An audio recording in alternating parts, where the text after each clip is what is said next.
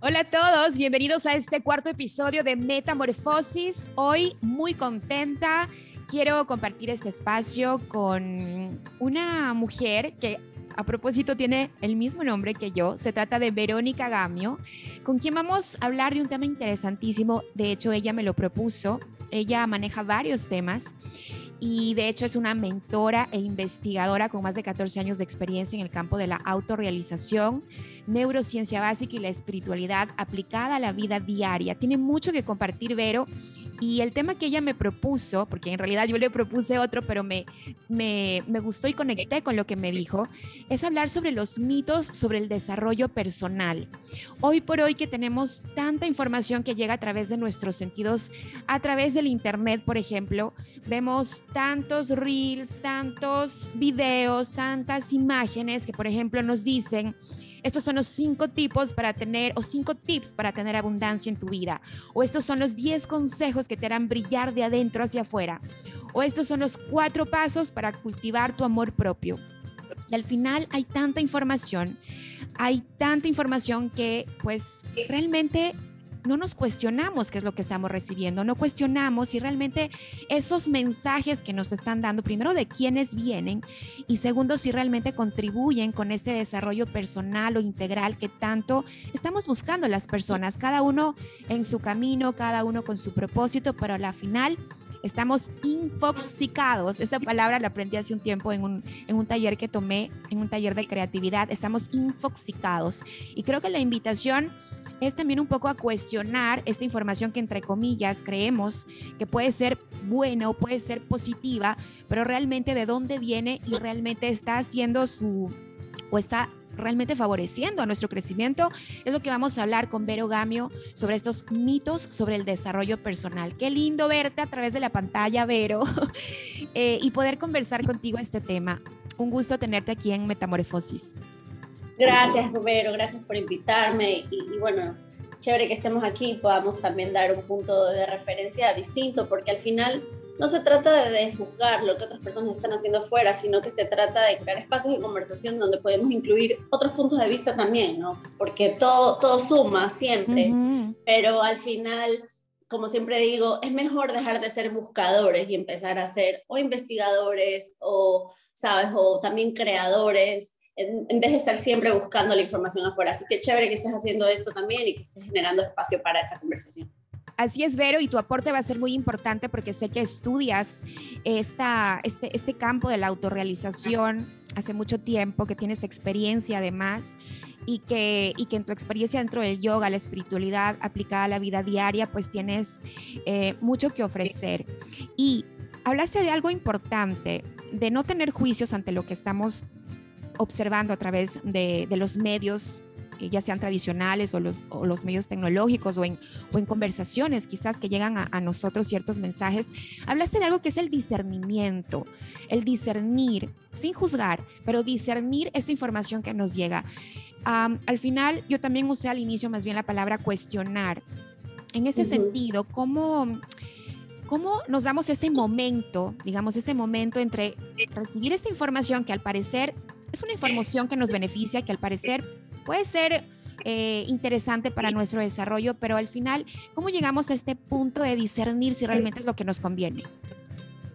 Sí, mira, sabes que primero tendríamos que empezar sabiendo que no somos iguales, ¿ya? Aunque hay mucho esta idea de que todos somos iguales y todos somos uno, y la famosísima frase todos somos uno, realmente tenemos que empezar también a reunificar esa frase porque no somos todos unos, en el sentido, a veces somos distintos al otro y el otro también tiene perspectivas diferentes a las mías.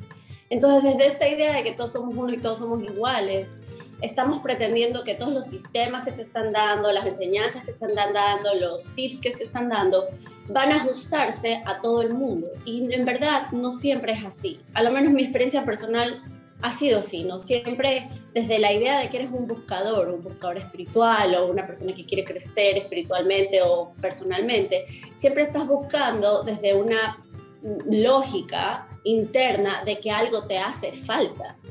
Entonces, como algo te hace falta, vas a buscar afuera ¿sabes? ¿Qué es lo que te podría dar eso que te hace falta? Entonces encuentras estas enseñanzas, encuentras estos grandes maestros, encuentras estas comunidades, encuentras todo eso que suma, pero que al final, es como te digo, igual de alguna manera puede ser que encajen en ti, pero a veces, a lo menos mi experiencia personal, después de tantos años de hacer este camino, me di cuenta que muchas de las cosas que estaba haciendo no me estaban haciendo tan feliz.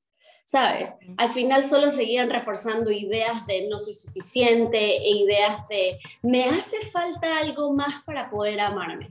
¿sabes? Y esto siempre sigue siendo como una, un poco una, una separación, una dicotomía interna, porque estamos todo el tiempo entonces fortaleciendo estas conversaciones dentro de nosotros y creyendo que realmente hay algo mal en nosotros y que debemos de mejorarlo, ¿ya? Yo soy de las que naturalmente creo, y siempre lo creí desde pequeña, que no había nada mal dentro de mí, ¿sabes? Y ahora que ya, voy ya tengo 40 años, he descubierto que mientras más soy yo, es más fácil dejar de buscar tanta información afuera, porque reconozco que lo que soy es simplemente tiene, tiene como sus partes y sus complejos y sus cosas, pero realmente no necesita tanto fixing, no necesita tanto arreglarse, más bien reconocerse, ¿ya? Entonces, ¿cómo, hacemos el discernimiento?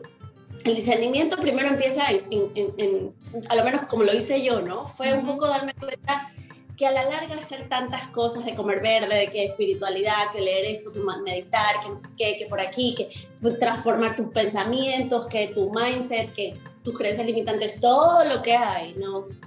Llega un punto en que obviamente todo te sirve, pero eh, como te digo, llega un punto de quiebre en donde tú dices, esto que estoy haciendo o me está expandiendo o me sigue contrayendo o me sigue llevando como a este remolino de cosas, ¿no? Este remolino de pensamientos que básicamente es una lógica, literalmente, una lógica de algo me hace falta. O sea, es una lógica de faltante, algo me hace falta, entonces la sigo fortaleciendo. Y el punto del discernimiento llega en el momento en que tú te das cuenta que no está, o sea, no estás sintiéndote mejor. Claro. ¿Sabes? Al menos eso es lo que me pasó a mí. No me estaba no me estaba sintiendo constantemente bien, estaba como una rueda de un ratón, ¿sabes? Metida ahí buscando siempre qué era lo que podía sanar y qué era lo que podía mejorar. Y al contrario, cuando me di cuenta que no necesitaba nada de eso, me di cuenta que podía discernir lo que sí me funcionaba y lo que no. Y los, lo discernía a través de cómo me estaba sintiendo. Es decir, ver que las emociones de alguna forma son como un eh, no sé si se pueda decir como un termómetro o como una fuente de información increíble, de sabiduría, digamos, para poder descubrir entonces cuál, cuál es esta lógica interna por la que tenemos que, o mejor dicho, cuál es esta lógica interna que se está desarrollando en, eh, nuestro interior. Y ahí está la clave de, de las respuestas. Claro, o sea, es que yo siempre enseño, ¿no? Los, los, emociones son una consecuencia de tus pensamientos. Y si todo lo que tú estás informándote por medio de lo que lees, por medio de lo que estudias, está todo el tiempo sosteniendo una lógica de que algo en ti está mal, ¿sabes? Está sosteniendo siempre esta lógica de que, y, y cuando seas exitosa, no sé qué, y cuando no sé cuánto, no sé cuánto. O sea, siempre está como fortaleciendo esta lógica de algo hace falta en mí ya en ese momento ese, ese pensamiento se vuelve una emoción. Ya no existe en verdad nada que te pueda hacer sentir, no, no es que lo que hizo esa persona o ese coach o ese profesor de yoga o ese profesor espiritual, no es que ellos hicieron algo malo, es que la forma de pensamiento, incluso la forma en la que estamos, el lenguaje con el que vendemos, porque yo también he caído en eso, en lo que, que vendemos esto, es un lenguaje que sigue fortaleciendo esta lógica de separación, esta lógica de algo me hace falta. Claro, Entonces, en ese, momento, en ese momento yo tengo un pensamiento, es verdad, lo que estoy haciendo para amarme no es suficiente. O lo que estoy haciendo es, es que no soy tan espiritual. Por ejemplo, es la típica de las personas que dicen, es que quiero ser más espiritual. ¿ya? En ese momento que estás sosteniendo este pensamiento, ese pensamiento es el que genera impulso, o sea, químicamente una sensación en tu cuerpo y eso es lo que genera esta emoción. Y tú dices, no me siento tan bien, no me siento y te miras en el espejo y miras tu vida y comparas tu vida con otros porque ese es otro tipo de mecanismo que tenemos muy natural de comparar con otros. Entonces ahí vamos e, ese, fortaleciendo estas emociones siempre de insuficiencia. Y sabes qué, ahora que te escucho, también me he dado cuenta que, o he percibido que se habla mucho de este despertar espiritual, ¿no? Hay muchas personas que difunden información alrededor de este despertar espiritual que se evidencia de muchas maneras. He visto posts enteros donde hablan si despertaste espiritualmente es porque ya empiezas a pensar así o porque ya comes verde o porque ya meditas o en fin, cada, cada, persona lo, lo cuenta de diferente manera, pero cuando tú me estás hablando de esto que que me parece tan interesante porque también he visto personas, incluso el otro día vi un tweet de alguien que decía, de verdad como muy molesto, era como, ya basta con eso de que si despertaron espiritualmente, son como los que están, entre comillas, salvados o, o ya tienen otra, otra, otra, otro futuro espiritual universal y los que no hemos despertado porque no podemos, o sea, no logramos esta conexión de la meditación o todavía no cambiamos los hábitos, ¿qué, qué somos? O sea, incluso se sienten como discriminados o relegados y entonces se está nuevamente, como tú dices, reafirmando esta separación, porque no entendemos que somos distintos. Exacto.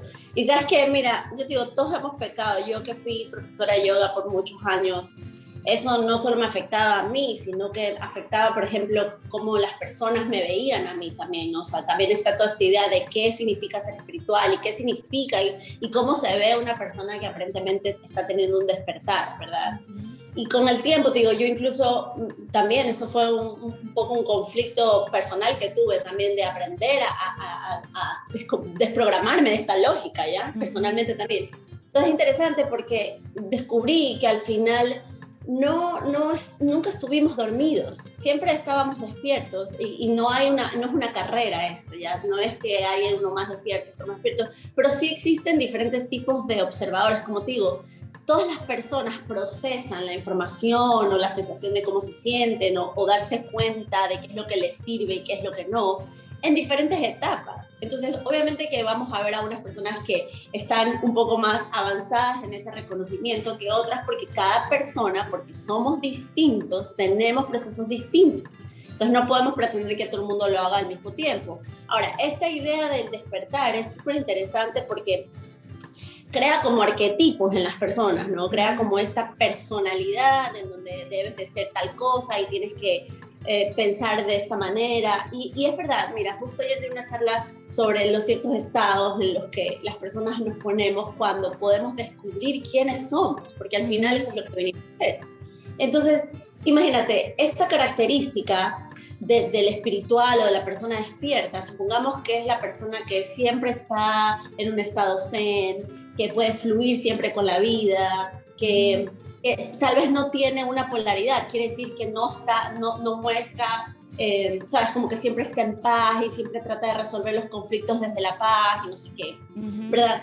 este aspecto es aspecto real, pero al mismo tiempo sigue siendo solo una parte. Exacto. Y hay otra parte que podemos decir es el otro polo de esa misma persona espiritual o de ese arquetipo espiritual, que también tiene esta parte en donde en verdad es un desastre la persona, donde en verdad hay emociones de rabia, donde no siempre estás en paz, donde no siempre tienes las respuestas, donde no siempre puedes mantener tus emociones en balance. O sea, ¿Me entiendes? Hay esas dos partes, existen esas dos partes ya. Entonces, cuando las personas asocian o categorizan a, las personas espirituales con este sentido de soy espiritual y no tomo trago, soy espiritual y no sé qué, o me voy al otro polo, no, soy espiritual y soy una rebelde sin causa. Entonces, ¿sabes? Este, tomo, pero igual soy espiritual y medito. Y hago todo este show en, las redes sociales de que soy súper libre y de, que, y de que tomo trago y como carne, pero también medito y hago como que el show de las dos cosas. Y yo digo, más allá de eso, ¿no? Más allá de,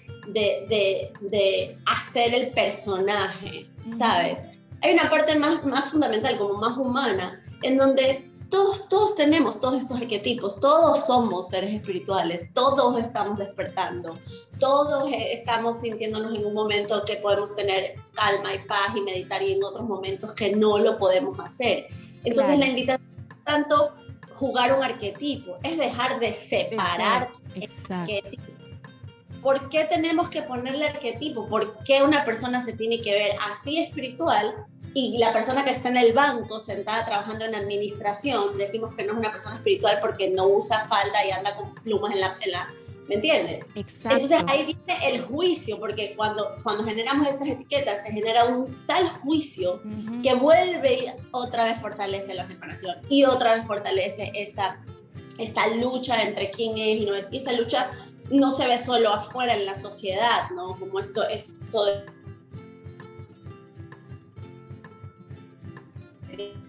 hacer, ay, lo que también que ese para mí es el mayor de los problemas ahora, con todo este self-love empowerment, ¿ya? Que es interna, la lucha es interna. Yo te lo digo porque yo lo viví y yo conozco muchas mujeres alrededor mío que lo viven. Entonces, y lo las personas que recién están lo vivimos constantemente, Vero, y creo que no se acaba esto nunca. creo que esta, esta lucha interna es, es constante, ¿no? Porque cada vez, mira, como tú mismo lo has mencionado, eh, cuando llegas a, a, tener otro, otro tipo de conciencia, te das cuenta de, de, que tú también caías en, este, en estos estereotipos o en esta forma de, de, de guiar, digamos, o de hablar de la espiritualidad, hasta cuando ya entraste en otro estado de conciencia y entendiste otra realidad. Ahora, tú, tú mencionas algo importante también, que es el, el, el escucharte, el aprender a confiar en tus propias decisiones, en tu ritmo, en, tu, en, en, en conocerte más quién eres para pues, también llegar a esa plenitud. Eh, en, ese, en ese proceso, ¿cómo, ¿cómo logramos en medio de toda esta información que nos llega y en medio de toda esta espiral en la que nos encontramos. ¿Y qué pasa cuando realmente no estás conectada, Vero, contigo o, no tienes, o sea, ni siquiera sabes a dónde tienes que ir? Ni siquiera tienes claro quién eres, por ejemplo. Es ahí como que eres más fácil de caer en toda esta espiral de información. Exacto, y eso de hecho se está viendo ahorita en el mundo enormemente. Siempre se ha visto a través de la historia de la humanidad este tipo de manipulación espiritual, por ejemplo, ya donde hay un maestro espiritual que abusa de esta vulnerabilidad de la otra persona. Y lo vemos en el mundo espiritual, pero lo vemos en el mundo laboral, en el mundo político, lo vemos en todas partes, ¿no? Es como una conducta media caduca, como digo yo, humana. Pero claro, ¿qué, qué, qué pasa? En el momento que tú estás en este, como tú dices, no sé quién soy, es normal, es completamente natural querer ir a buscar cosas que te ayuden a reconocerte. Y ese paso no, está, no es negativo, es necesario, ¿ya? El problema es cuando, cuando empiezas a depender de eso para saber quién eres, ¿ya? Entonces aquí viene la famosa, y lo he visto porque lo veo, lo he vivido, esta dependencia de que haya siempre otro que te guíe, ¿ya? Haya este maestro, haya esta guía, o está la bruja que te lee las cartas, está la astróloga que te dice qué es lo que está pasando en el cielo, está la psicóloga que te dice, está la coach, está, estamos todos, ¿ya? Porque siempre necesitamos a veces del otro, pero eh, llega un momento en que esa dependencia no te permite ser autorreferente, ¿ya? Porque, ¿Por qué? Porque empiezas a hacer que las frases del otro, que las percepciones del otro, que las enseñanzas del otro se vuelvan tuyas en vez de tú tener tus propias experiencias sobre eso. Me encanta esa parte. La idea sería, yo lo viví en carne propia, créeme, yo, yo he vivido de abusos de profesores espirituales, ya, hasta darme cuenta, por eso digo, a veces tenemos que llegar a esos puntos de quiebre con las personas, estar en este camino espiritual buscando mil información para darte cuenta que después no lo necesitas tanto. Pero como te digo, todos somos distintos, cada uno va a su proceso. Pero entonces cuando llegas a ese punto en donde puedes decirle al otro, ¿sabes qué? Voy a vivir mi propia experiencia. Ahí es cuando empieza un poco la parte en donde Ah, ah, vamos a ir como, o sea, como cuando eres un niño pequeño, ¿ya?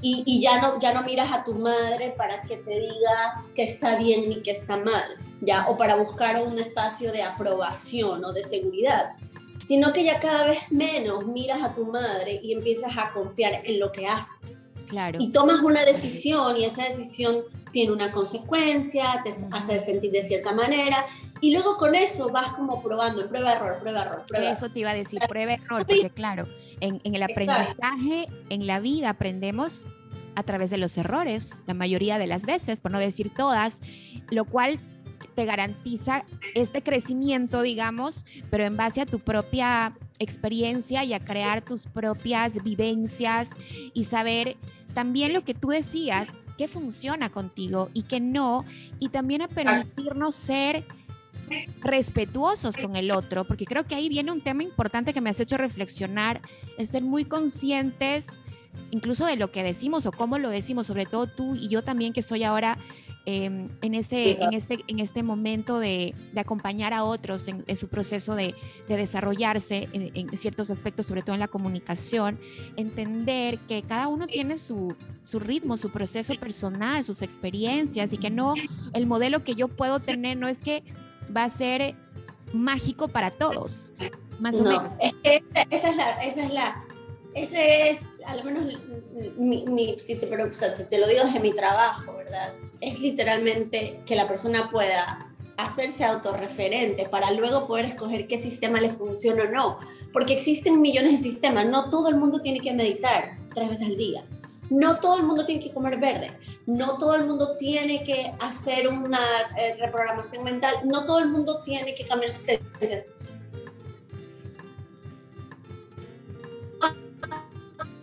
le funciona entender éticamente, biológicamente y como estamos cableados mentalmente, somos diferentes, porque cada persona tiene experiencias diferentes, en su subconsciente tiene otras cosas. Entonces, eso es importante también que la persona conozca su originalidad, como individualidad, como la particularidad que tiene. Esa particularidad de cómo es, de cómo funciona, de cómo piensa, de cuáles fueron sus, sus, asociaciones neuronales de pequeño, qué es lo que se grabó en su subconsciente desde pequeño. Eso es un punto particular que tú y yo no lo compartimos igual. Hay ciertos programas humanos que sí compartimos, como esta lógica de separación, por ejemplo. Esto le pasa a todas las, las personas en el planeta. Pero en el momento que tú empiezas a conocer tu, tu particularidad y como volverte un poco experto en ti en el sentido más individual, no quién soy yo en el colectivo, sino quién soy yo individualmente, ahí es que vas a poder discernir exactamente, esta práctica me funciona, esta no. Esta sí la voy a seguir, esta no voy a... Voy a leer un libro y este no lo voy a leer. Y, al, final te vas a dar cuenta, porque eso también es otra cosa que lo conversé contigo alguna vez. Llegas a un punto en que te das cuenta que todo es lo mismo, ¿no? O sea, no importa qué técnica hagas, no importa qué no importa qué libro leas, todos te hablan de, del, de lo mismo, que es exactamente esto que estamos conversando. ¿Cómo puedes volver a reconocer quién eres tú? Nada más. Entonces, si podemos hacerlo de manera individual y que hayan acompañamientos que sean mucho más personalizados y menos masivos en ese sentido, eh, vamos a poder, la persona va a poder darse cuenta que está bien, y esto es importante, que está bien que no tienes que hacer todo no tienes que hacer todas las prácticas espirituales, no tienes que hacer todas las prácticas de crecimiento personal, no necesitas hacerlas todas, ¿ya? También, otra cosa es que te des cuenta que no solo algunas te van a seguir haciendo infeliz, sino que van a haber otras que te van a abrir otras puertas de algo que, por ejemplo, conocías y puedes investigar, pero todo tiene un ciclo. No, no es necesario quedarme enganchado siempre a eso. Tienen que, la gente tenemos que permitirnos cambiar, tenemos que permitirnos decir, ya no, esto ya no funciona y ya no lo quiero hacer y voy a hacer otra cosa y dejar de juzgarnos en el camino, dejar de criticarnos por no hacerlo y dejar de etiquetarnos porque no lo estamos haciendo y eso quiere decir que no soy espiritual. No es verdad. Claro. No es verdad. Y sabes, Vero, también creo que al final todas las personas, desde que nacemos y nos van moldeando nuestros padres, la sociedad, como que vamos construyendo máscaras, ¿no? Y, máscaras y muchas máscaras que nos olvidamos realmente quiénes somos. Y me encantó esta frase que tú dijiste, mientras más soy yo, es como recuperar tu esencia, como recuperar realmente qué, qué es lo que te hace sentir bien, qué es lo que te gusta, qué es lo que te hace sentir en plenitud. Eh, el, problema de eso, que de hecho yo lo enseño, es que cuando decimos yo, ese yo tiene también varias partes. ¿Sabes? Porque no es solo tu esencia. La gente escucha la palabra esencia y directamente se va a pensar que es algo espiritual o que es algo que implícitamente es únicamente eh, eh, como divino, ¿sabes? Y le, y le, damos todas esas asociaciones, ¿no? De divino, de la divinidad, de la luz, de algo etéreo yo, lo veo como un conjunto de, no sé, no solo de la parte interna espiritual, sino también de tu conducta, personalidad, de, cómo gestionas las emociones. Ajá, ajá, pero, pero implica todo. Entonces, normalmente eh, no es una cosa o la otra, sino que es, es la materia y la no materia. Eh, eh, hay una parte tuya que existe con, con ciertas estructuras, pensamientos, lógica, funcionamientos físicos, energía, y también hay una parte que no existe. Y esa parte que no existe es la que muy pocas personas han entendido no, no, entendemos cuáles son las cualidades de nuestro ser cuando, cuando, no, cuando no existimos, cuando no somos un rol, cuando no estamos diciendo soy, es, soy Verónica. ¿Sabes quién soy cuando no soy Verónica? Entonces, estudiar también esta parte es interesante porque el ser implica todo. También está tu personalidad, también está lo que, lo que tú crees que eres, pero también eso que crees que eres, viene influenciado por la percepción de los que están afuera. Claro. Porque cuando Exacto, cuando eres pequeña. Imagínate, te dijeron, eres buena en matemáticas, pero no eres buena en no sé qué. Entonces, ahí, ahí más, más, que nos condicionaron, la palabra no es condicionar, es que empezaron a moldear nuestra identidad. ¿Sabes? Sin dejarnos explorar nuestra identidad de manera total. ¿ya? Porque yo no es tanto que nos condicionan, es que desde pequeños nos hacen explorar nuestra identidad solo por partes, como por un, eh, desde un polo no desde el otro. Tienes que ser la niña buena, pero no puedes ser la mala. Claro, y al final, al final eso está motivado, digamos, por el miedo, ¿no? Porque quienes te moldean, digamos, son tus padres, que a la larga pues sí, tienen esta intención de que, de que contigo las cosas estén bien, de que seas un buen niño, un buen ser humano, que crezcas eh, dentro de la sociedad con todos los elementos para luego ser un hombre o mujer exitoso y entonces moldean tu conducta, etcétera, etcétera. Entonces, pienso que ese, ese mm, no sé, esa, esa forma de, de, moldearte también va en el fondo conectado con un miedo. Te, te lo digo porque yo soy mamá y, claro, tienes, es como, bueno, voy a hacer mi mejor trabajo en, en, en, formar o acompañar a mi hijo o a mi hija en este proceso, pero al final yo también soy un ser humano que desde mi perspectiva, pues tampoco es que sea la verdad lo que yo crea. Y tampoco es que y tengo mis propias experiencias y también estoy moldeada de otra forma. Entonces, e, es, es muy complejo el tema, ¿no? Claro, es profundo y de hecho yo diría que incluso cuando tú me dices, es que eso es motivado por un miedo, yo te digo sí, pero atrás de ese miedo hay una lógica. Porque ¿de dónde surge ese miedo? Ese miedo surge de la misma lógica de separación, de esa misma es, es una lógica es la lógica con la que operamos en el mundo. Es como el, ha sido, te podría decir que ha sido el propósito de esta experiencia humana, venirnos a experimentar separados, ¿ya? Pero ahora ya estamos dándonos cuenta que podemos también tener una experiencia desde, desde incluir más partes, ¿sabes? Desde no solo de permitirte ser la buena, sino también ser la mala y no, no juzgar ninguna de las dos. Y ahí viene un gran mito, de, de uno de los mitos del, crecimiento personal, es esta idea de que el amor, por ejemplo, el amor y el miedo están separados, ¿ya? O que el amor es mejor que el miedo. Y aquí se derrumba, se te puede derrumbar todo una, un esquema claro. Personal que tienes y de todo un proceso que has hecho, porque en verdad, cuando descubres que el amor y el miedo no son distintos, imagínate hay, hay, tantas tendencias espirituales o, de crecimiento personal que te dicen que tienes que ir al amor. Y el miedo lo nega, el miedo ni siquiera es que lo niegan, lo, lo, ponen, le dan una etiqueta, ¿no? Dice, el miedo es esto, el miedo es una ilusión, por ejemplo, el miedo no es real, no sé qué, no sé cuánto. Y empezamos como a, a de alguna forma a disminuir lo que significa. El amor es más importante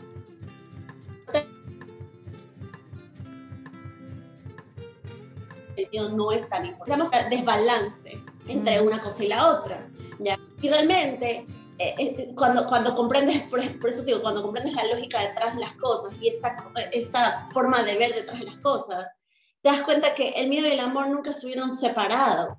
¿ya? De hecho, son energía, pero nosotros desde nuestras interpretaciones personales empezamos a poner esto es amor, esto es miedo. Claro.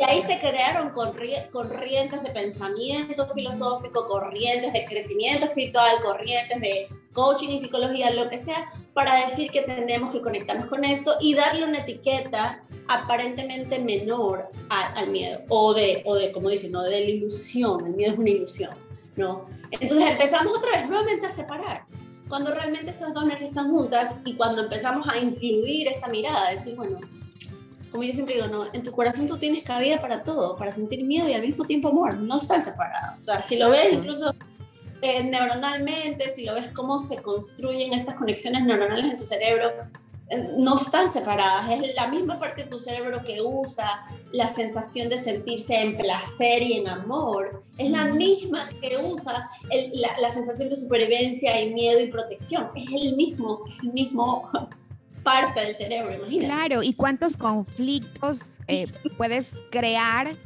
eh, en tu mente cuando no, no, lo comprendes, ¿no? O te puedes dar palo o te puedes lastimar porque viene reafirmando esto que tú mencionas de que algo, algo malo está en mí o yo soy malo.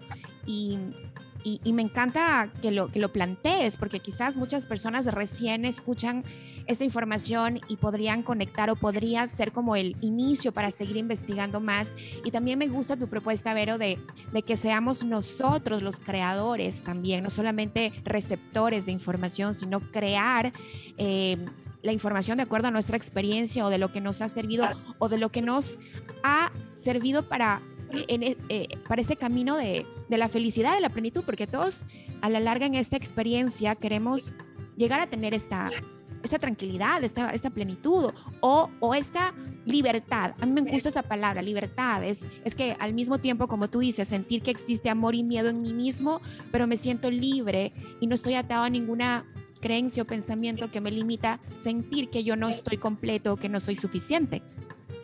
Claro, es que ahí hay una paradoja y este es otro de los grandes mitos del crecimiento personal.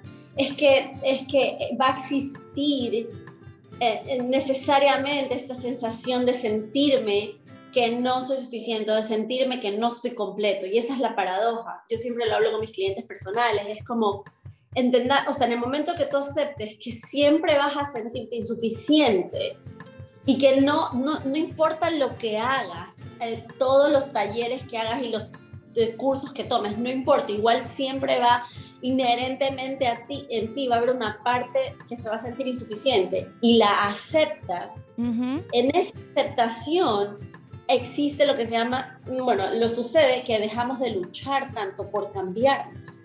¿ya? Entonces, ya no, ya no, ya en el momento que acepto que eso va a, haber, va a estar en mí, me permito ser la mujer que se siente súper completa de vez en cuando y que cuando entiende a través de sus propias experiencias cómo se siente, quién es, se puede sentir regia, pero también comprendo que hay días en que no voy a estar así. Y me permito ser todo, le doy espacio interno a todo. Entonces, en verdad, esa es la paradoja en la que vivimos y ese es uno de los grandes mitos que hay que entender en el crecimiento personal, que tenemos que aprender a navegar esa paradoja. Y de hecho, yo acompaño a mucha gente a que comprenda esto de manera individual, porque como te digo, todos somos diferentes ya. Pero si lo, si lo empezamos a, a ver en, en, lo que está pasando socialmente con esto del crecimiento, eh, eh, se está vendiendo e, esa, esa, paradoja y se está aprovechando de alguna manera el, este, este, como esta cultura del crecimiento personal, se aprovecha de alguna manera y abusa inconscientemente de alguna manera de esa desventaja de, de, sentirte insuficiente. Entonces te venden el no sé qué, te venden el no sé cuánto, te quieren llenar de información. Y claro, si la necesitas vas y la buscas, por ahí tienes que aprender a discernir. Y yo creo que, te digo algo, un, otro de, los, de, las, de las cosas que te ayuda a hacer ese discernimiento es dejar de leer tanta información. Wow, eso lo leí en un libro hace poco tiempo y cuando había parte de este libro que decía como un ejercicio, una semana deja de leer y decía la autora, claro, ustedes escucharán esto de que dejen de leer, se van a quedar como, ¿cómo? Si yo necesito leer. Y al final era como una desintoxicarte de tanta información para encontrarte con realmente lo que necesitas saber, porque va, va a venir a tu mente lo que necesitas, lo que te hace sentir bien o lo que no te hace sentir bien, o toda la información que necesitas saber, pero ya no que venga a través de todo lo que escuchas, sino de, de tu interior. Así que me encanta eso que sí. porque sí, es verdad. Sabes lo que lleva mucho, yo de hecho en, en, las, en, las, en, los acompañamientos y los programas yo siempre, que tengo, siempre enseño esto de no solo de dejar de leer, sino que, y mira, y lo he hecho de manera muy empírica porque no, nadie me lo enseñó a hacer, y de hecho normalmente en la sociedad te dicen que no, que las cosas y que la vida ya tiene un significado, y ya tiene un valor, y ya, ya es algo. ¿ya? Y yo siempre desde pequeña jugué la idea de que, ¿y qué pasa si, no sé, el color amarillo no es amarillo y es morado? Y, me decían en el colegio, no, esto es amarillo. Y yo decía, pero ¿y si yo lo quiero ver morado? No, eso está mal. ¿Sabes? Entonces siempre desde pequeña tuve como esa incógnita, ¿no? Y cuando fui más grande y empecé a apoyar, o sea, a ser como profesora y todo esto, empecé a aplicar esto con, con, con, los clientes, con mis alumnos que tenía, y era increíble porque les decía, tú puedes empezar a darle significado a las cosas que como tú quieras. ¿Sabes? ¿Qué, ¿Qué significa para ti amarte? Por ejemplo, ¿qué significa para ti sentirte segura contigo misma? Si ese significado que tú tienes juega para ti eh, desde un lugar positivo, si es un lugar que te alimenta, si te hace sentir regia, por favor no lo cambies. No lo cambies porque lees algo en un libro que te dice que no tienes que ser así. No lo cambies. ¿Ya? Entonces empezar a darle los significados. Yo, mira, me volví fanática de hacer esto y fue increíble porque incluso resignifiqué qué era para mí estar metida en el mundo espiritual o qué era para mí el matrimonio, qué era para mí, eh, no sé, cómo me siento en confianza, qué significaba eso para mí individualmente. Y luego desde esa individualidad, cómo me quiero conectar con lo que está afuera, con la sociedad. Y ahí Justo ayer me hacían una pregunta sobre eso. En la conferencia que di me decían, ¿cómo hago cuando, cuando la otra persona no opina igual a mí? ¿Sabes? Y, y, esta idea, por ejemplo, no sé, tú tienes una idea sobre matrimonio, yo tengo otra, tú tienes una idea sobre el amor propio, yo tengo otra, y vivimos en la misma casa, ¿ya? Obviamente que va a haber una sensación de conflicto, ¿ya? Y me preguntaban, ¿qué tengo que hacer? Y yo le decía, mira, no tienes que hacer nada porque siempre creemos que tenemos que hacer algo para hacer que el otro piense igual a mí. Y yo no tengo que hacer que el otro piense igual a mí. Yo tengo que aprender a sentirme bien con lo que yo pienso sobre mí misma, ¿sabes? Para luego poder estar frente al otro, ¿verdad? Escucharlo, poder decirle, sí, me encanta lo que dices, nunca te vas a, o si te quieres pelear, te puedes pelear, lo que sea, pero nunca vas a, entrar como en una sensación interna de, como yo le digo, como un detonante interno. No, de reaccionar, digamos. Exacto, no va a detonar en ti tanta la sensación de, oye, ¿será que estoy haciendo mal? Claro. Porque mira, la mayoría de mis clientas em, em, siempre llegan a este punto, ¿no? En el que dudan de lo que piensan sobre ellas. Exacto. Dudan de, Eso que acabas de decir es es, eso es súper importante y creo que nos pasa a todas, a mí también me ha pasado. Dudo de saber si lo que yo pienso o voy a hacer o creo es lo correcto. Y entonces creo que ahí hay que fortalecer, o sea, hay que hacer todo, esta, hasta, esta fortal, sí, fortalecer la parte de, de, conexión interna o de, o de saber quién eres, volvemos a lo mismo, porque si no, eres muy frágil o muy débil ante lo que está en el exterior. Mira, para contestarte eso te diría dos cosas. Primero, no dudes de ti. Duda del pensamiento que estás teniendo.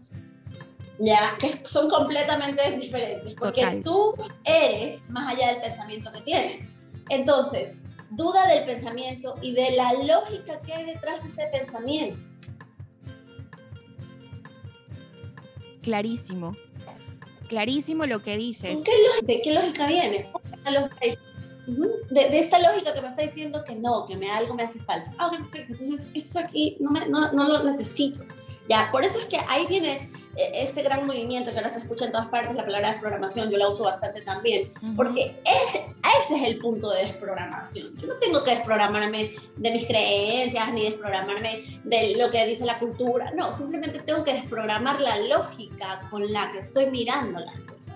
Y esa lógica eh, tiene un proceso, hay un proceso biológico, hay un proceso energético, un proceso, psicológico que hay que atravesar. De hecho, tú, tú hiciste una de mis Es uno de los principios de empezar a, a, desprogramar esa lógica dentro de, de, ti mismo, ¿ya? Y empezar a comprender cómo funciona la mecánica de quién eres y la mecánica del, del, universo en, general. Qué lindo que es cuando ya comprendes, tienes más discernimiento, más entendimiento de cómo funciona y no lo, y no, y no lo, ya no ves la, la, los comportamientos o, tu, o tus, o, o, o estás circunstancias o más bien conductas, digamos, que tienes en la vida como como ese sentido de que algo está mal en ti, sino entiendes cómo funciona esta lógica en tu, en tu cerebro.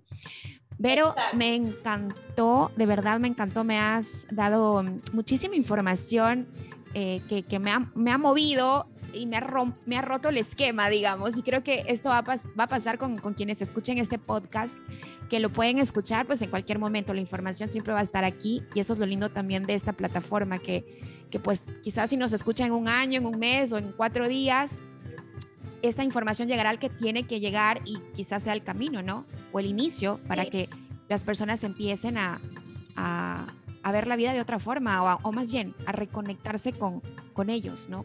En, hacer, en ser más ellos.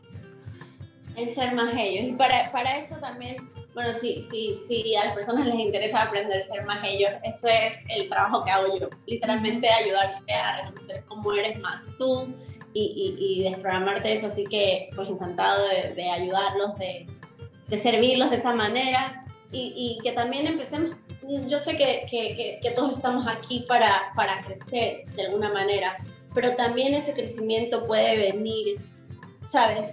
Desde, desde unos lugares que no tienen que ser como, sabes, de, siempre lucha, siempre de algo, algo está mal, siempre de, de este como auto-mejoramiento. Yo puedo crecer también, solo reconociendo todo lo que ya tengo, ¿sabes? No necesito crecer de otra manera. Entonces esa es un poco la invitación también, creo. Qué lindo, claro, porque ya lo tienes.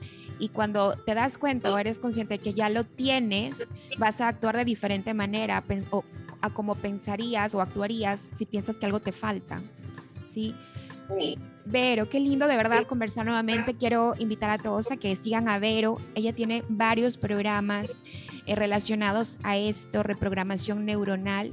Es experta en ello y la pueden seguir en Instagram. Está como arroba Verónica Gamio. También pueden visitar su página web um, www.veronicagamio.com y ahí van a ver toda su información. Estas notas em, que estás eh, ahora también eh, compartiendo. Y por favor, cuéntanos de eso porque aunque yo no sé, pues como te digo, habrá gente que lo escuche em, en pocos días o luego en mucho tiempo, pero de todas formas para que sepan sobre esto, esto que estás ofreciendo. Cuéntanos sobre estas notas. Sí, y ya, ya me contó Diego, mi asistente, que te va a mandar una. Sí, las estoy esperando, me encanta. espero que te lleguen.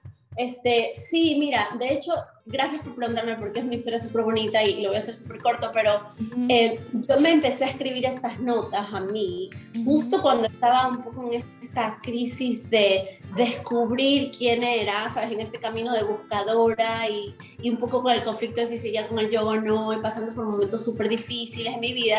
Y empecé a hacerme notas que me las, me las decía yo misma, que obviamente algunas son notas universales, no, no, no, son frases universales que las hemos escuchado por toda la vida, pero yo específicamente las empecé a usar para empezar a aprender a guiarme a mí misma. ¿Sabes? Porque en ese momento yo estaba abombada de información y no sabía cómo escucharme. Y, y, empecé a usar estas notas literalmente para regresar a mí, para regresar a escucharme a mí. Entonces me hacía estas notas, me dejaba que la nota me hablara un poco como, eh, por ejemplo, una de las frases era, eh, no sé, que me encanta es, por ejemplo, pasión en vez de perfección, que la escuchamos en todas partes, ¿no? Yo decía, ¿cómo eso? ¿Qué es lo que significa eso para mí? ¿Dónde es que yo estoy moviéndome desde la perfección y desde la pasión? ¿Cómo yo? O sea, y me, me, ayudaba la frase a ir a esa introspección interna sin a buscar tanta información. Y escribía de lo que significaba eso para mí, veía cómo se aplicaba eso en mi vida. Entonces dejaba que la nota me hablara a mí, más que hacer de la nota como, ah, la frase linda que pienso. No, y que claro, te ayuda, te ayuda a ese conocimiento personal. Por ejemplo, aquí hay una que dice, mi tiempo es divino. Mira, solo esa frase, mi tiempo es divino, no sé, por un momento me pongo a pensar eh, que me puede llevar a, a, reflexionar o a meditar en dónde estoy ocupando mi tiempo, en dónde estoy enfocando mi atención, es realmente importante lo que estoy haciendo ahora o qué es lo realmente importante en mi vida. Creo que nos va a ayudar eh, muchísimo, así como a ti te ayudó. Es que justo, o sea, fueron diseñadas exactamente para eso y, y, un poco también como para has visto que a todo el mundo le encantan los oráculos y leerse las cartas. Y yo, yo crecí en una familia de mujeres que todas hacen eso. Ya la mayoría son súper conectadas con los mensajes del universo y esas cosas. Y de alguna manera no me sorprendió que yo me creara mi propio oráculo, ¿sabes? Porque estas notas eran como un propio oráculo porque yo quería tener respuestas del universo.